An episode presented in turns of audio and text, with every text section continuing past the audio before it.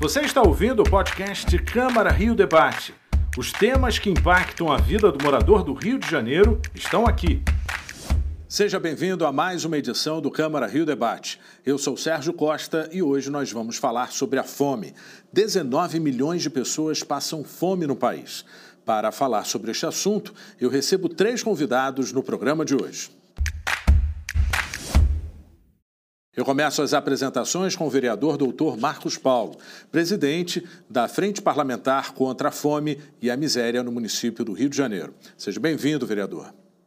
Muito obrigado, Sérgio. Agradeço o convite e estou à disposição para nós participarmos desse debate que é muito importante para a população aqui do município do Rio de Janeiro. Eu recebo também Kiko Afonso, diretor executivo da Ação da Cidadania. Seja bem-vindo, Kiko. Olá, Sérgio. Muito obrigado pelo convite. É um prazer estar aqui com o Marcos, com a Mariana e com você. Certamente é o tema do momento. É muito importante a gente falar sobre a fome e as consequências e as causas, principalmente, disso tudo. E para completar o time de convidados, Mariana Leixo, coordenadora do Maré de Sabores, da Redes da Maré, uma instituição civil que atende o conjunto de favelas da Maré. Seja bem-vinda. Obrigada pelo convite, Sérgio. Obrigada por incluir né, a Redes nesse debate e a Maré, né, como ela está pautando né, é, essa questão da fome e trazendo soluções né, a partir das periferias. Muito obrigada pelo convite. Milhões de brasileiros não têm o que comer. Voltamos a fazer parte do mapa da fome.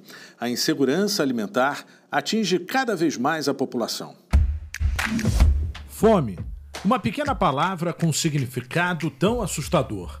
Uma situação que choca ao levar em conta que somos um dos países que mais produz e exporta alimentos no mundo. Quando falamos em fome, não estamos considerando uma privação momentânea provocada em um dia agitado quando você deixou de fazer uma das refeições do dia. Trata-se de uma limitação rotineira que ameaça pessoas da mesma família. Muitas vezes é preciso escolher quem vai comer os poucos alimentos disponíveis em uma casa, na maioria das vezes considerados não ideais para suprir as necessidades diárias. Depois de deixar o mapa da fome, o país volta em 2020 a fazer parte do relatório produzido pelas Nações Unidas.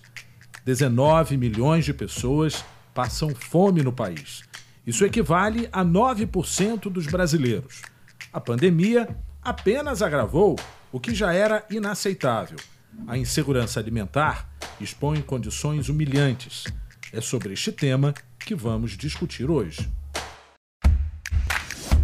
Kiko, eu gostaria de começar a entrevista com você, já que você representa aí uma, uma grande iniciativa, né, que tem todo um histórico do Herbert né, de Souza, ou seja, nosso Betinho querido, que começou essa luta há um bom tempo, né? Uh, a gente observa um país que bate recordes em relação à safra e tem aí uma legião de pessoas que não têm direito a, a uma necessidade tão básica como o alimento. Né? Eu queria que você eh, pontuasse isso para a gente e analisasse essa realidade do país.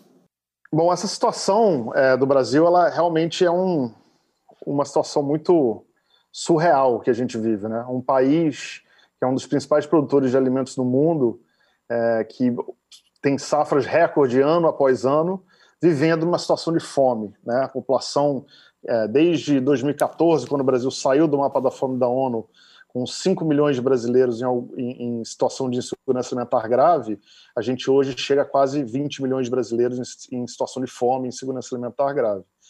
E essa questão da produção dos alimentos, da gente olhar isso como o agronegócio batendo recorde atrás de recorde, na verdade, essas grandes produções elas são muito feitas para exportação e de alimentos como arroz, é, como arroz não, como milho, soja é, e itens que não são de consumo é, direto das populações. Né? Muitas vezes são alimentos usados para alimentar animais, é, fazer ração e uma série de outras coisas que tem uma demanda muito forte no resto do mundo. Então, o grande, se você olhar a produção brasileira de 280 é, é, milhões de toneladas no Brasil, a gente está falando que mais de 200 é, são é, alimentos de soja e arroz, soja e milho. Né? Então, o arroz e o feijão, que são os alimentos básicos para a alimentação da população brasileira, têm sofrido cada vez mais, ano a ano, a redução da produção no país. Tanto é que a gente está vivendo inflações imensas em relação a esses produtos e justamente os itens que são consumidos pelas populações mais pobres. Então, o que, o que se vê claramente é uma falta completa de política pública na área de segurança alimentar. Né? O governo federal vem destruindo essas políticas desde 2016 para cá, é, reduzindo uma série de questões que traziam uma segurança alimentar, não só na produção do alimento, mas no apoio dos pequenos produtores que pr produzem 70% dos alimentos que chegam à nossa mesa. Né? Então há uma, uma discrepância enorme entre o discurso que o governo faz de superprodução, do agronegócio, e a realidade da alimentação e da segurança alimentar no Brasil. Então, infelizmente, esse discurso não cola mais. A realidade é que precisa se voltar a olhar segurança alimentar, produção de alimentos e pequenos produtores de uma maneira séria para que a gente possa voltar a ter alimento na mesa do brasileiro e alimentos saudáveis e a preços acessíveis. Vereador, uma situação que nos chocou há poucos dias em relação a uma notícia de uh, aproveitamento de ossos de boi arroz e feijão quebrados, né, que uh, formam um cardápio aí de uma população empobrecida, né? O que que deu errado? Ou seja, o Kiko pontuou aí basicamente a necessidade de uma produção uh, familiar, uma, produ uma pequena, uh, incentivos para pequenos produtores, mas aonde que a gente começou a perder a linha dentro de um caminho viável para alimentar a população do país? O que o Kiko falou com muita propriedade e eu penso, Sérgio, é que, infelizmente, a raiz desse problema está na desigualdade social. A gente percebe que o agronegócio está batendo recordes.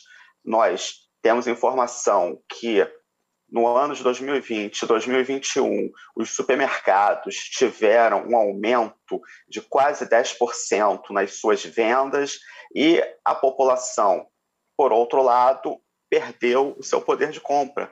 A gente sabe que com a pandemia, que é algo que assola o mundo inteiro, nós temos aqui no Brasil a epidemia da fome.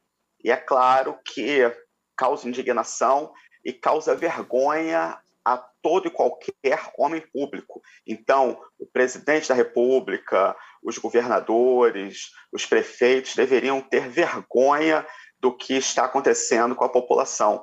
Quando nós percebemos, viralizou na televisão, que as pessoas faziam fila três vezes por semana para comprar, ou melhor, para receber de doação ossos. E aqueles ossos eram cozinhados e que eram a única fonte de proteína que aquelas pessoas tinham, é algo muito sério, é algo muito grave nós víamos também que pessoas não tinham condição de comprar o arroz comercializado normalmente, então eles compravam arroz fragmentado, o próprio feijão, o feijão bandinha, que é um feijão vendido a um custo menor. Então, os governadores, o presidente, ele tem que parar e pensar o que está acontecendo, aonde é que nós erramos. E aí, é claro, a má divisão de renda, a gente percebe que o que é produzido aqui daria muito bem para alimentar a população do Brasil inteiro e ainda de outras partes do mundo, mas infelizmente o alimento ficou muito mais caro, é muito mais interessante para os produtores eles venderem para o mercado externo, enquanto a população aqui do país passa fome. Só para se ter uma ideia, o arroz, o feijão, eles aumentaram mais de 60% do seu valor a carne aumentou em torno de 27%. Ou seja, o gênero alimentício hoje é algo de luxo.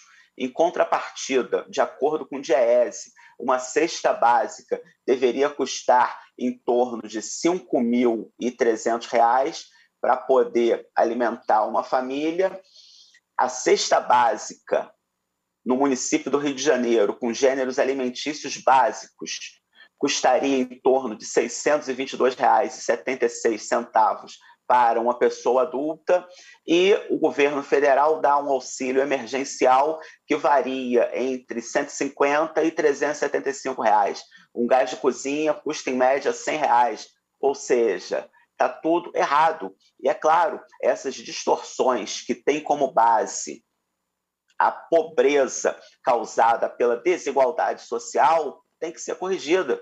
A gente precisa privilegiar o alimento para o mercado interno. A gente precisa privilegiar, como o Kiko falou muito bem, os pequenos produtores. A gente precisa alimentar essa população do estado do Rio de Janeiro, do município do Rio de Janeiro, do Brasil como um todo, porque se essa distorção não for corrigida a tempo, o que a gente vê é uma acentuação da fome, da miséria, e infelizmente muitas pessoas já estão morrendo e morrerão muito mais por causa da fome. Mariana, como é que a Maré está pautando a fome? Uh, o que, que, está sendo feito? Uh, a gente sabe que a fome vem já há um bom tempo, lógico, mas a pandemia trouxe um novo capítulo, né? acirrou a crise. Uh, como que as famílias da Maré estão enfrentando esse desafio da questão da fome no período da pandemia? É, a gente, como redes da Maré, né, a gente quando começou, né, em março, esse processo é, de fechar, né, de ter restrições de circulação, né, para mitigar o contágio do coronavírus, a gente como instituição não tinha né, essa alternativa, uma instituição local de fechar as portas, né? A gente viu assim essa necessidade de colocar os nossos projetos em ação para enfrentamento da pandemia. E aí a gente lançou a campanha Maredes Não ao Coronavírus, né? que ela teve é, seis grandes frentes de trabalho, né? mas a principal delas foi a garantia do direito à segurança alimentar no território. Né? E isso estava né, muito claro para a gente como necessidade inicial, né, porque era uma questão de saúde, de uma questão de garantir imunidade né, para a população é, se manter segura e saudável né, para enfrentar o vírus.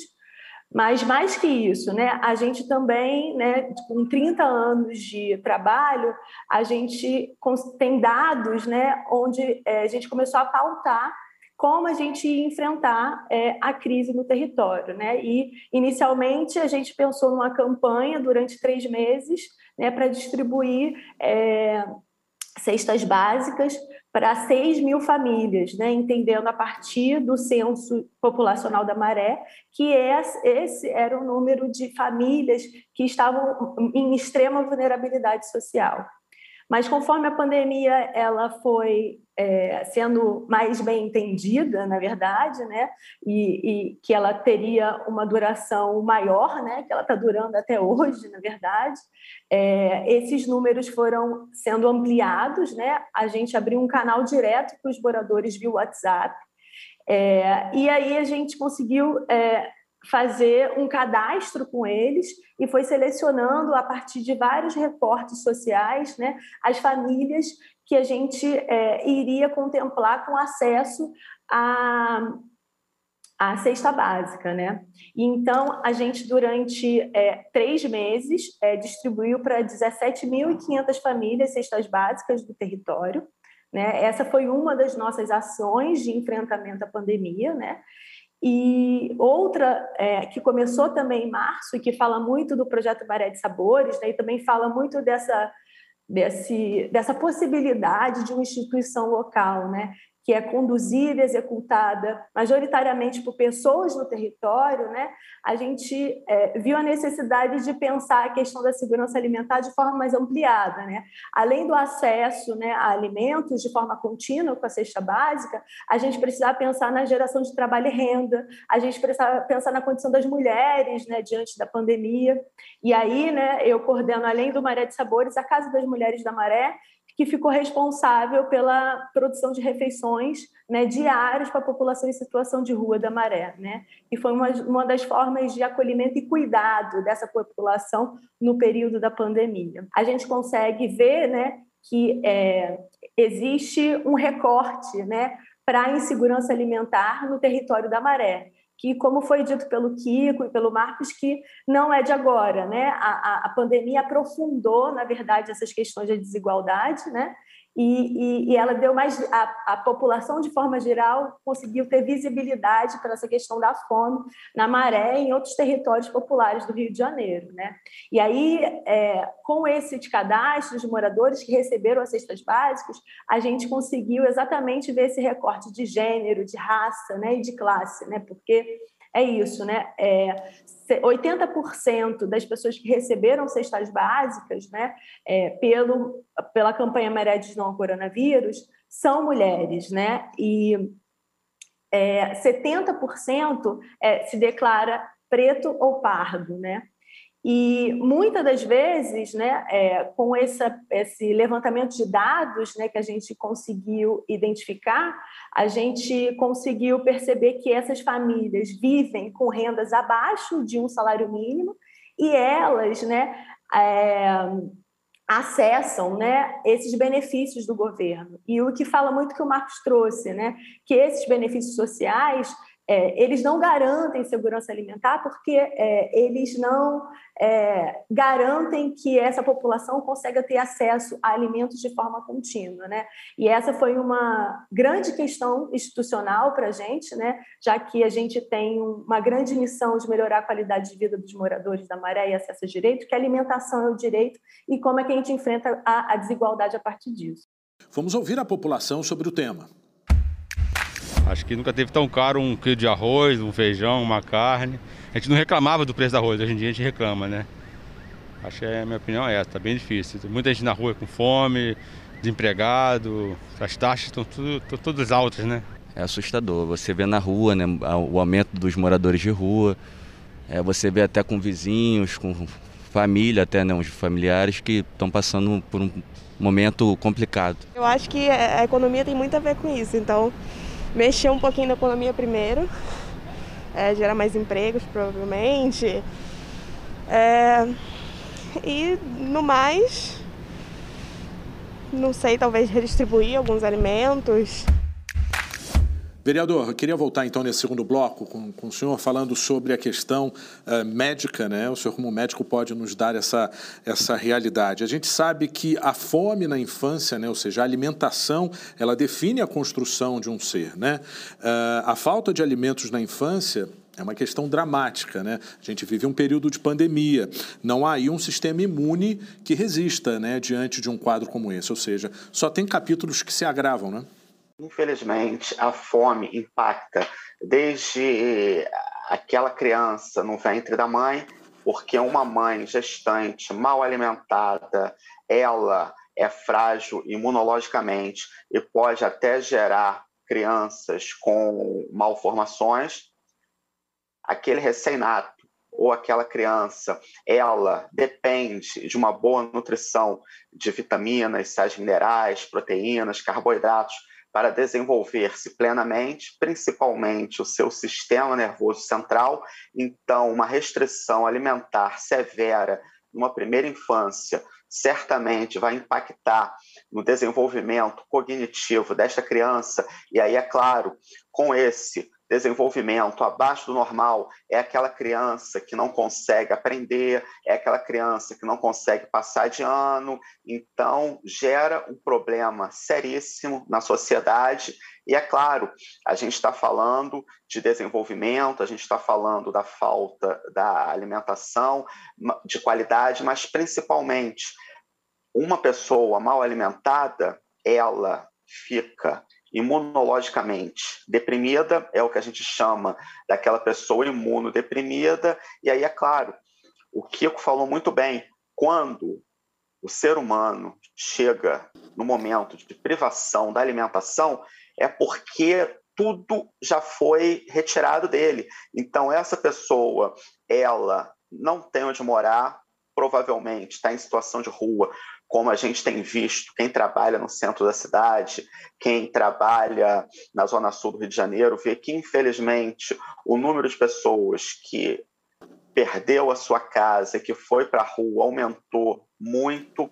Então, essa pessoa não tem um abrigo por causa do frio, a gente está num período de inverno, que aqui o Rio de Janeiro, nós que estamos acostumados com a temperatura mais alta, estamos sendo muito castigados. A gente tem uma pessoa que não tem agasalho, uma pessoa que não tem lar, uma pessoa que não tem alimento. Então, a probabilidade de ela desenvolver, por exemplo, uma tuberculose pulmonar, a tuberculose, como algumas outras doenças, ela está intimamente relacionada à má nutrição a falta de condição de moradia. Então, a gente percebe que é uma bola de neve.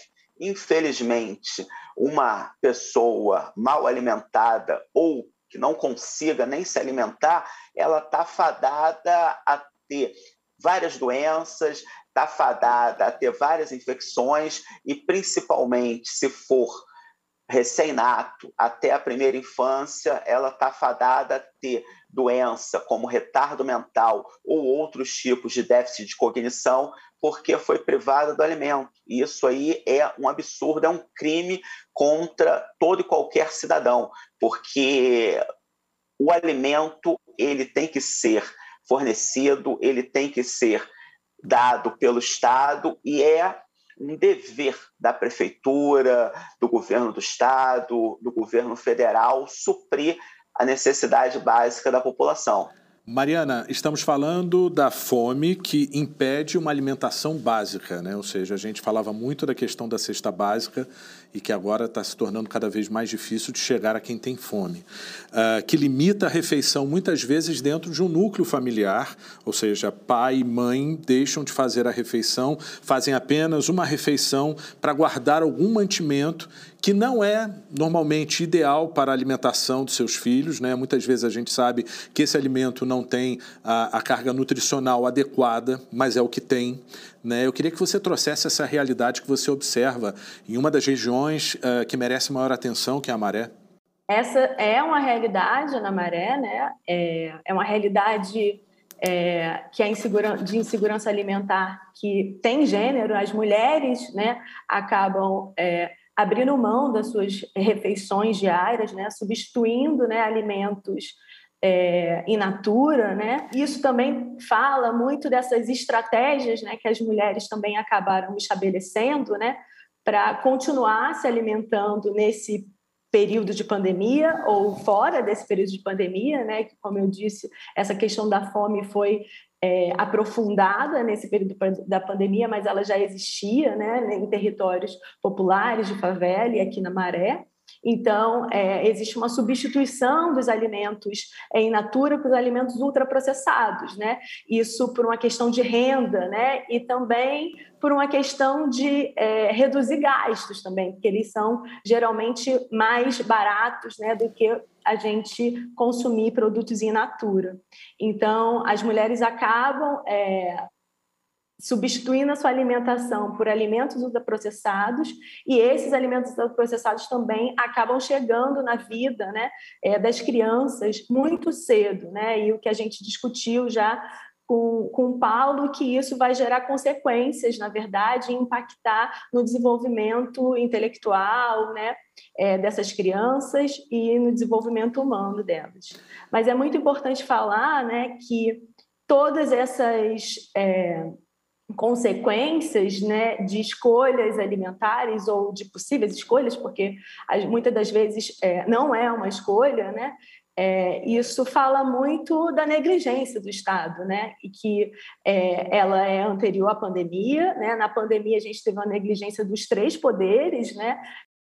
E, e aí a sociedade civil foi criando alternativas possíveis para mitigar, na verdade, o impacto da pandemia nos territórios, né?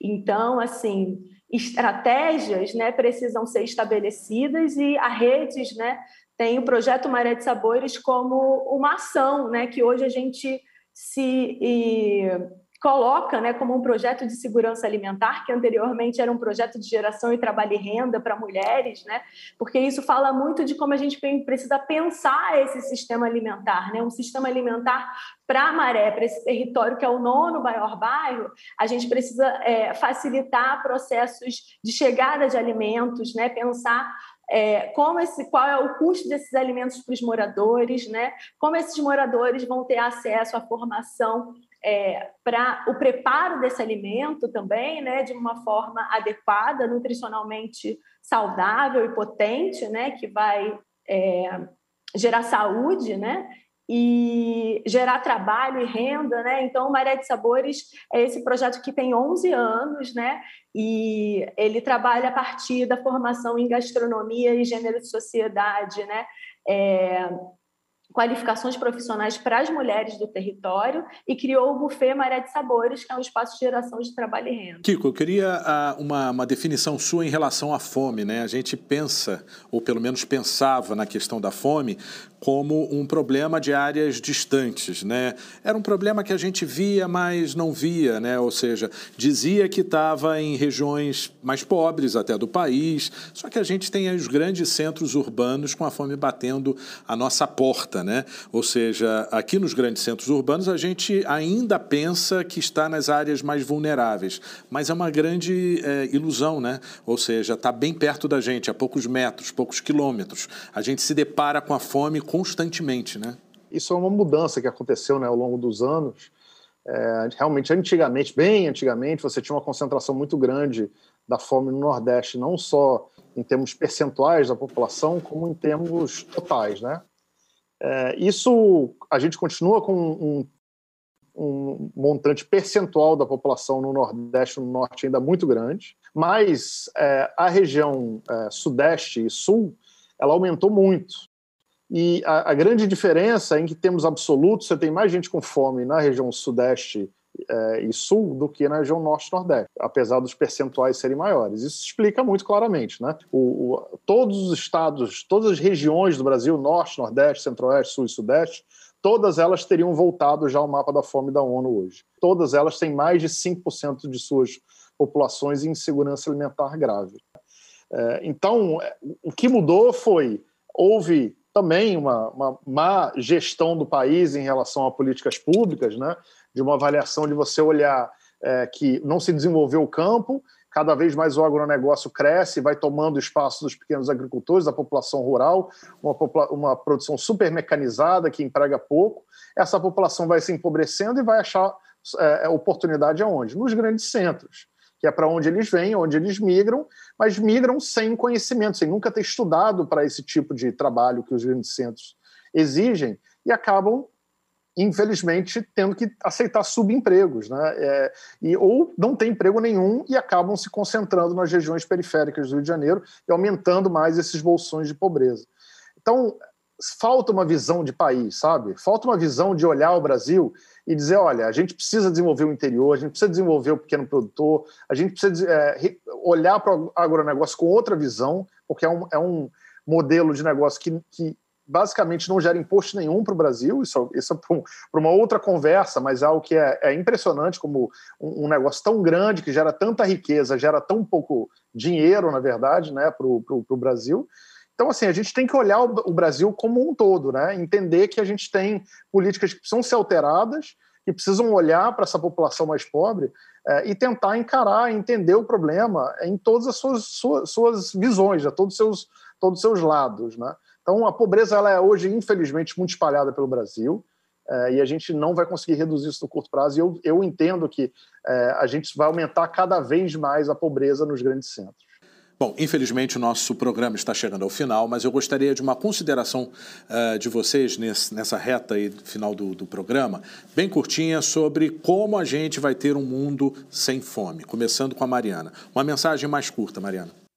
A gente vai ter um mundo, né, um Brasil, uma maré sem fome quando a gente tiver é, muita coragem de enfrentar a desigualdade e garantir direitos básicos, né, de garantir segurança alimentar para as populações é, que estão mais vulneráveis, né, as, as, pessoas de favelas, as pessoas que estão no meio rural, que também sofrem de insegurança alimentar e produzem esses alimentos, e que a gente crie, na verdade, sistemas alimentares que privilegiem é, espaços populares como a maré. Perfeito.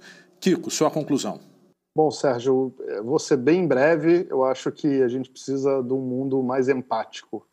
A gente precisa ter é, uma população, governos e, enfim, toda, toda uma sociedade mais empática com os problemas dos mais vulneráveis. Né? É, infelizmente, a gente tem uma sociedade que encara a pobreza como uma opção é, e não como algo que lhes é imposta né, para a população mais pobre. Então, a gente tem que mudar esse nosso pensamento, compreender, conseguir se colocar no papel dessas populações mais carentes, para entender a dificuldade que é viver como eles vivem e, que, de, e, e, não aceitar de maneira nenhuma nenhum dia a mais com situações de fome e pobreza extrema como a gente está vivendo. A gente tem que trabalhar, eu concordo com o Marcos, com a Mariana, para reduzir a desigualdade do Brasil de forma assim muito direta e objetiva para a gente conseguir de alguma forma melhorar o país e melhorar a situação da população em geral. Perfeito. Vereador, sua mensagem final. Quando os governantes eles realmente implementarem políticas públicas que contemplem a necessidade da população, sem dúvida alguma, nós teremos uma sociedade mais justa, mais igual e, principalmente, a população terá dignidade. E aí sim, para morar, para estudar, para ter acesso aos serviços de saúde e para ter a sua necessidade básica, que é a alimentação atendida de forma plena. Foi um prazer conversar e debater sobre este assunto com vocês. Eu agradeço a presença de todos aqui no programa. Obrigado ao vereador, ao Kiko e à Mariana. Obrigado a você pela audiência. O Câmara Rio Debate de hoje fica por aqui. Até a próxima. Você ouviu o podcast Câmara Rio Debate? Acompanhe as notícias sobre a Câmara do Rio em nosso site câmara.rio e nas nossas redes sociais, arroba Câmara Rio.